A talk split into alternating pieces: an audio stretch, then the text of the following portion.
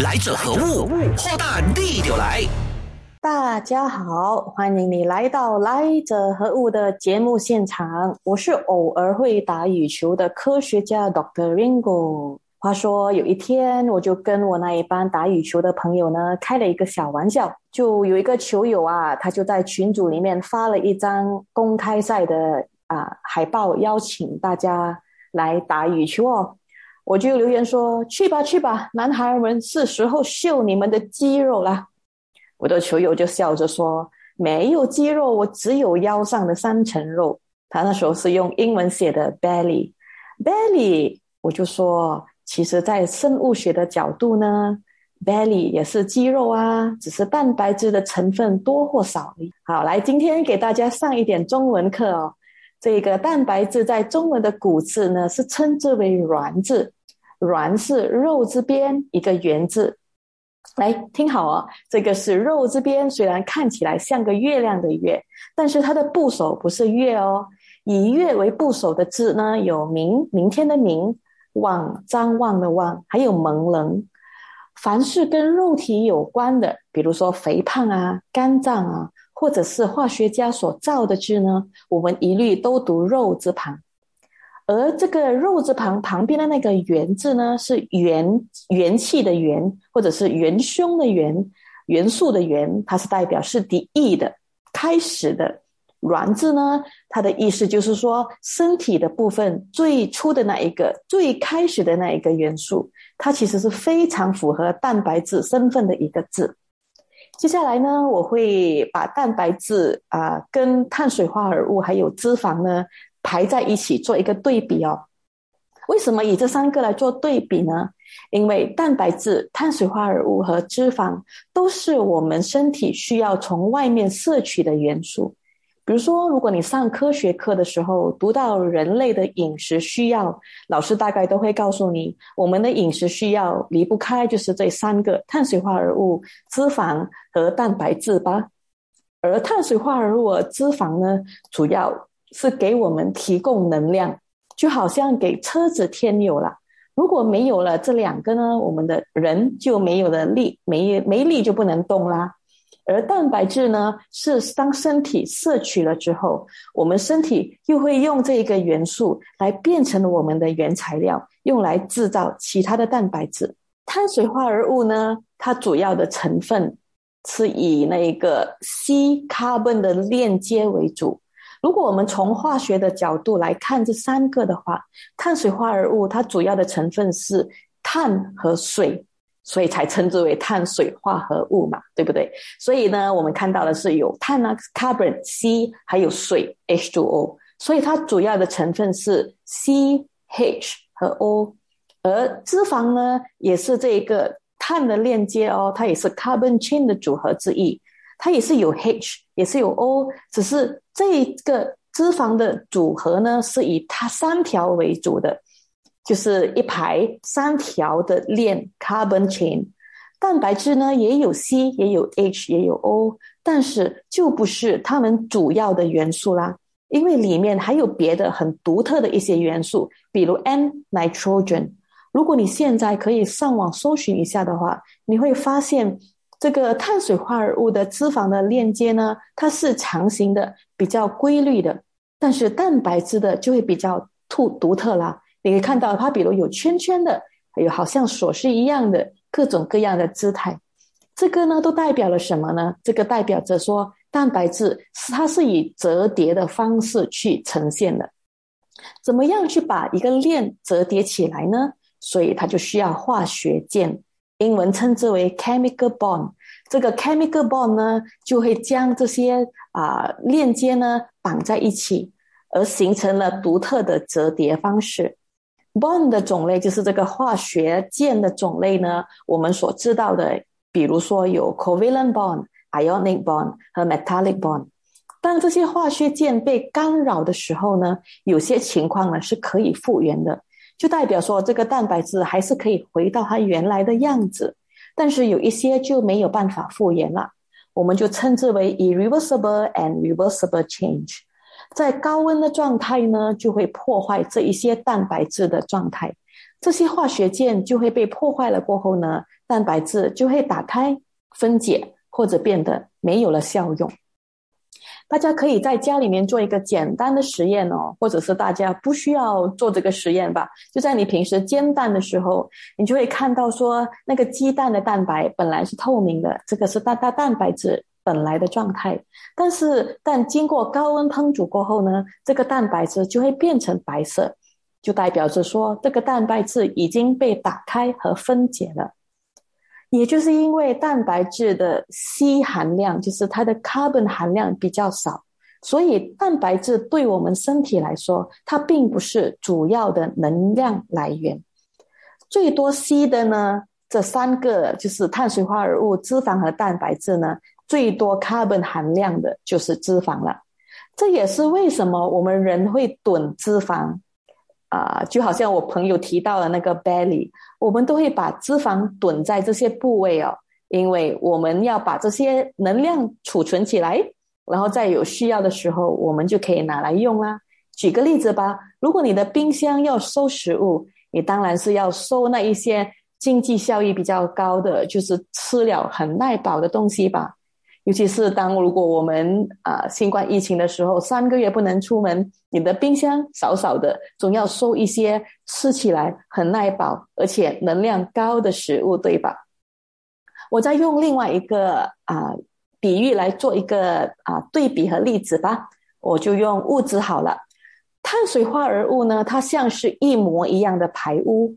呃，或许 corner lot 两边哦，它种的花草不一样，或许会搭一个小凉亭啊，搭一个棚子啊，但是它的结构还是一样的，排污的屋子还是一样的，一排一排，一颗一颗的排在一起。而脂肪呢，也是这种一排一模一样的排污，不过它们就是三层楼的排污，它就这样子一排的在一起，但是比比碳水化合物还要高一点，厚重一点。而蛋白质呢，就像是独立洋房，就是啊，买了个地，然后自己依着自己想要的样子而盖的一间房子。有时候会因为屋子的主人一些特别的需求，而特别的有一些新的设计。比如说啊，那些跑车特别多的，它就需要很大的车库啦，车子进出的位置还有特别的篱笆门啦。有一些可能就需要游泳池，还是需要一个小篮球场。因为有这个需要，所以才会加一个这样子的东西。所以看起来呢，独立洋房似乎每一间都是不一样的。其实我用物质来做比喻好像不太恰当，因为身体里面呢，蛋白质它不是无时无刻都会出现的。呃，就好像你总不该说我今天需要游泳，然后我今天才盖一个游泳池，明天不需要游泳了，我就把游泳池收走吧。因为我们身体里面的蛋白质呢，它是有需要它才会被制造的。蛋白质具有独特的折叠，所以呢，它们有独特的位置来辨认这个入侵的细菌或者是病毒。它的原理就好像钥匙和锁头，只是抗体这个机制哦，它这个钥匙和锁头的次序呢是有点不一样。我们一般上是拿着钥匙去开锁头，对吧？但是这个蛋白质就是这个抗体的生产呢，是先有钥匙了，我们才需要去生产这个锁头。这个锁头呢，会通过这些内分泌的管道或者是血液的管道啊，而去寻找这些钥匙。为什么我们需要这些独特的机制来制造这个特别的锁头呢？这是因为这些病原体啊，这些入侵的细菌或者是病毒啊，它们可以迅速的。呃，调整或者是进化，就好像我提到的那个贼会变装或者是整容，以便避开这个警察免疫系统的探测和攻击。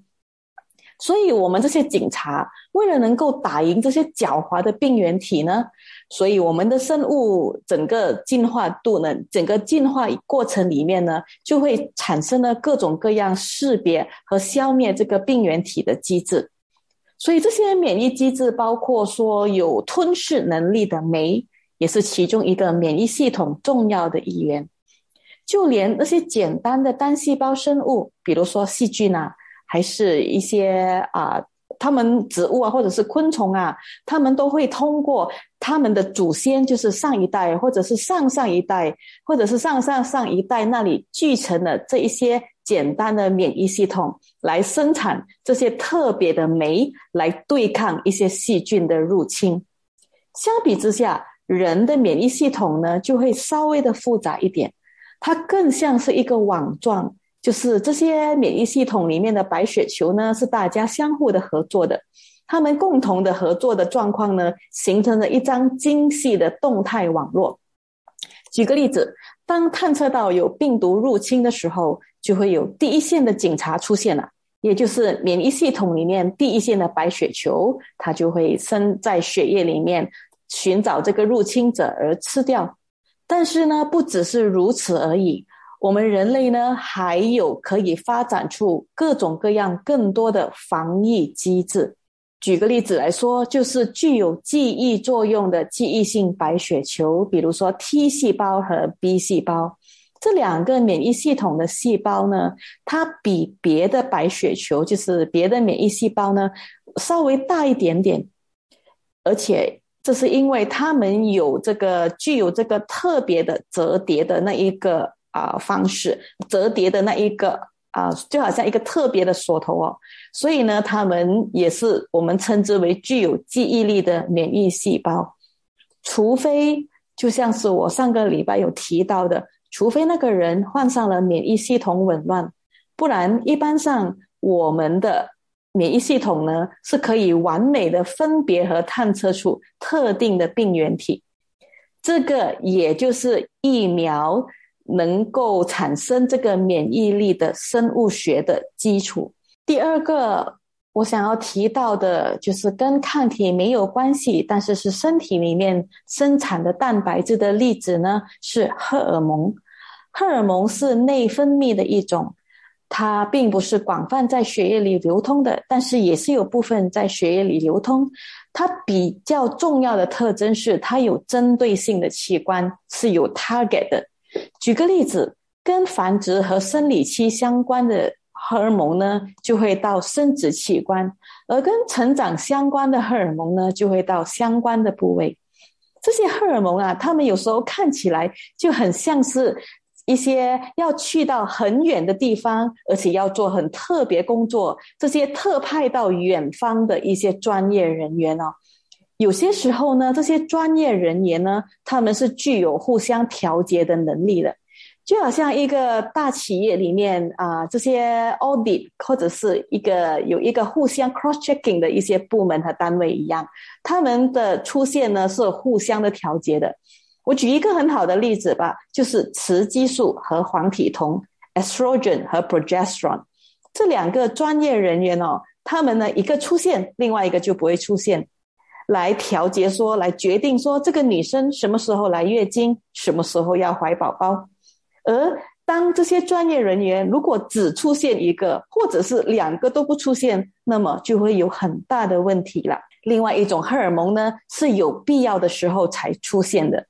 比如说肾上腺素 （adrenaline）。我相信大家都听过说，当我们被狗追的时候，我们才会产生的肾上腺素这个原理吧。它会让我们心跳加加速，它会让我们肌肉变得非常的活跃，这个都是要等到有刺激的情况出现了才会产生的这些荷尔蒙。另外一个我想要再提的也是很重要的蛋白质，就是啊酶，或者是另外一个名称是称之为酵素。但是如果我一提酵素的话，我相信你们肯定浮现在脑海里面的、联想到的，就是那些酸酸的，可以拿来洗碗、洗地的那些酵素，是吧？啊，是那些也是酵素，那些是植物还是一些啊别的一些厨余产生的那种酵素？但是身体里面的酵素呢，它它不不叫酵素，它比较多的是称之于酶，它不像荷尔蒙那样有目标。它们的功能呢比较多是像是催化某一个过程。这个比如说举个例子啊，酶哈，它们因为能够帮助到分解的，它有这个具有这些分解或者是啊调整这个化学状态的一种能力啊，所以很常见的呢就是出现在我们的肠胃里。因为我们常常吃的食物呢，是属于复杂的糖，或者是像刚才说的三层楼那么高的一排的脂肪，这些都是很重要的一些合成物。如果没有酶的帮忙的话呢，当这些食物在我们身体里面真的是吃不消，就是吃了消化不到。所以，当我们身体有缺乏某一种酶的时候呢，通常都会造成了。啊，过敏或者是成为了过敏的其中一个原因。最常见的例子是乳糖不耐症，也就是所谓的牛奶过敏。而这些乳制品当中呢，有明显的能够导致牛奶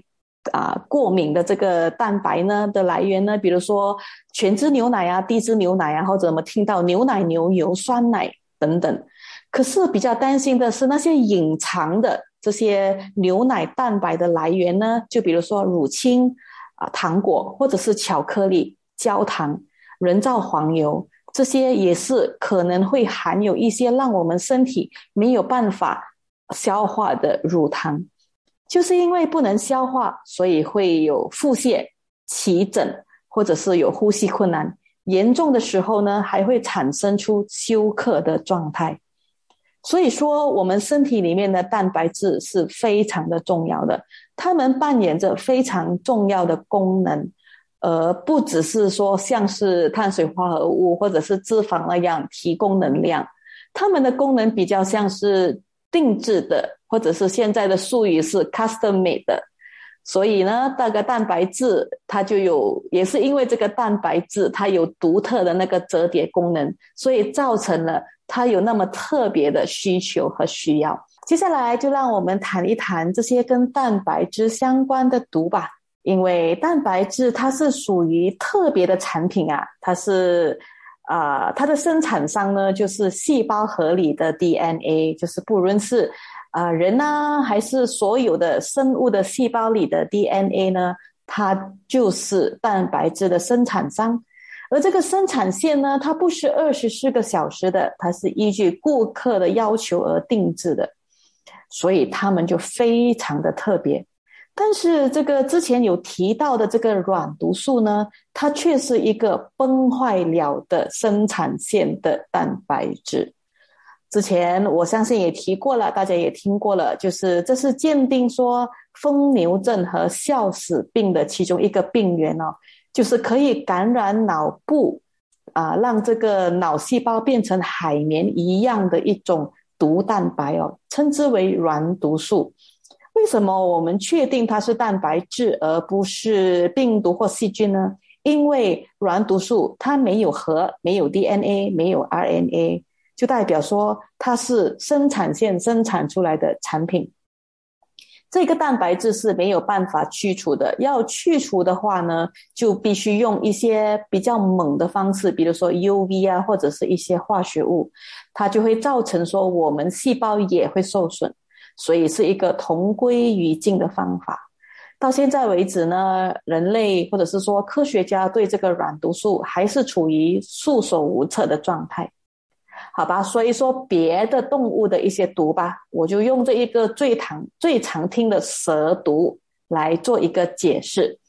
最出名的例子大概就是埃及妖后 Cleopatra，她就是她的死因哦，就是她让蛇来咬自己而自杀而死的。而古埃及呢，当时候是用这个方法，据说是要来杀政治犯的，据说是比较比较不痛苦的一种结束生命的方式。但是生命结束的那一刻都是恐惧的，谁会说不痛苦呢？哎，来来来，扯远了，我们说回毒。说到蛇毒啊，以前的人呢是怎么样的呢？取蛇毒的呢？就是有两种方式，一个就是把舌头捣烂，或者是让啊动物，比如说鹿啊还是兔子啊，让蛇咬了，然后让这一个动物的肝中了蛇毒，而萃取从这个肝里面萃取蛇毒，再涂在剑上。啊，来猎杀动物，但是呢，一般上我们要了解的是，蛇呢生性其实是非常低调和胆小的，除非是受到了攻击，不然它们是不会咬人的。即便咬人呢，它们也不会用完所有的蛇毒的，而且一般的蛇毒都不会致命，除了几种已经鉴定是致命性非常高的蛇毒之外，那我们要怎么样的解毒呢？怎么样的解？有什么样的解药吗？以前呢，有以前是用酒精来解毒的，来解这个蛇毒的。就有一个这么样的一个传说，就在美国内战时期啊，有一个医生呢，他是用了整个加仑的威士忌来为一个士兵来解这个蛇毒。他这个动作呢，就让长官勃然大怒，因为这个长官认为一加仑的酒还贵过一个士兵的生命，就这样子的被医生给浪费了。当然，现在高科技、高时段、高端的一种啊化学成品啊，当然就不用酒来解毒啦。现在用的是蛇毒血清，是抗体的一种，也是蛋白质的一种，用一个蛋白质来解另外一个蛋白质的毒，你说好不好玩呢？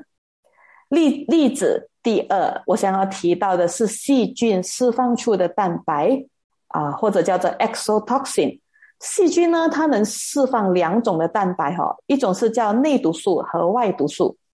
内毒素呢是细菌它自然天然产生的一种化合物哦，它是有一点潜在的毒性啊。但是这个内毒内毒素呢，一般上是不会干扰人的，因为它是不会，它是不会被释放出来的，除非是当这个细菌被溶解的时候，它才释放出来。比较会干扰的是，当这个细菌产生了外毒素，就是它产生的毒素呢被释放了出来，然后干扰了人的机制。比如说，我们听了好几遍的肺炎，肺炎呢为什么能够引起肺炎呢？有一部分的原因是因为细菌生产的一种叫做葡萄球菌毒，或者是能够引起败血病的链球菌血毒。这些都是细菌制造出的特别的蛋白质，但是在人的身体里面却成为了有害的一种蛋白质。所以啊，细菌呢，它除了繁殖，它其实也会制造蛋白质的。但很多时候，就好像我上一个单元提到的，它是为了要，它是属于防防疫系统的一部分，是为了要保护自己的。植物的世界也是一样。植物不能移动的，它们很多时候就是靠这个毒来保护自己。所以第三个我想要给大家提的例子就是植物的蛋白质，植物有毒的蛋白质。据闻呢，最毒的植物蛋白就是取自于蓖麻 （castebin） 里面的毒素。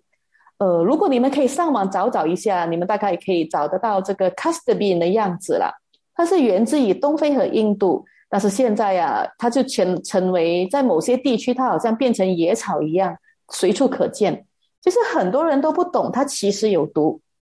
它的毒呢是在它的果实里，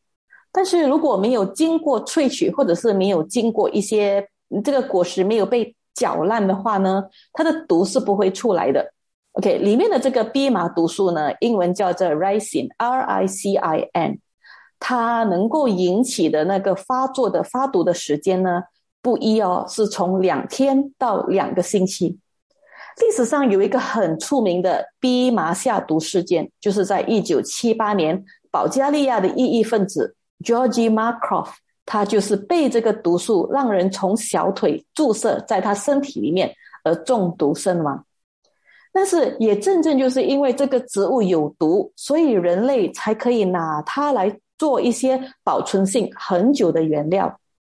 比如说这个蓖麻精皮里面呢，它这个麻纤维啊，它就是人类拿它来生产绳索、纸张或者是啊一些木板的原料啊，因为它的 fiber 很高啊。同时呢，它除了这个高纤维的含量呢，它也剧毒，它也含有一种蓖麻碱和毒蛋白。所以用这一个蓖麻制成的这一个原料呢，一般上都是不会有虫卵或者是有害虫在里面，因为这个害虫都吃不到，它吃了过后就会中毒而死。不过呢，就像我这个单元一开始提到的，并不是每个毒都是蛋白质，有时候是酸，有时候是化学物。当然，也不是每个蛋白质都有毒。实际上，我们接触到的。对我们有益的蛋白质，其实远远的比会毒害我们的蛋白质来得多。只是说，我们的身体到底能不能够接触到这一个蛋白质，或者是接触到这个蛋白质会不会引起一些反应而已。因为蛋白质它毕竟也是属于外面入侵的一种啊入侵者，所以在人类的辨识系统里面呢，它很容易就会被误会成为了这个入侵者，或者是说它没有办法被分解。或者是说它有一些能够干扰到人类的机制，所以我们才称之为毒。想重温精彩内容，到 Shop App 搜寻“来者何物”即可收听 Podcast。也别忘了赖面子书专业王云婷，用内容让你过上优质的生活。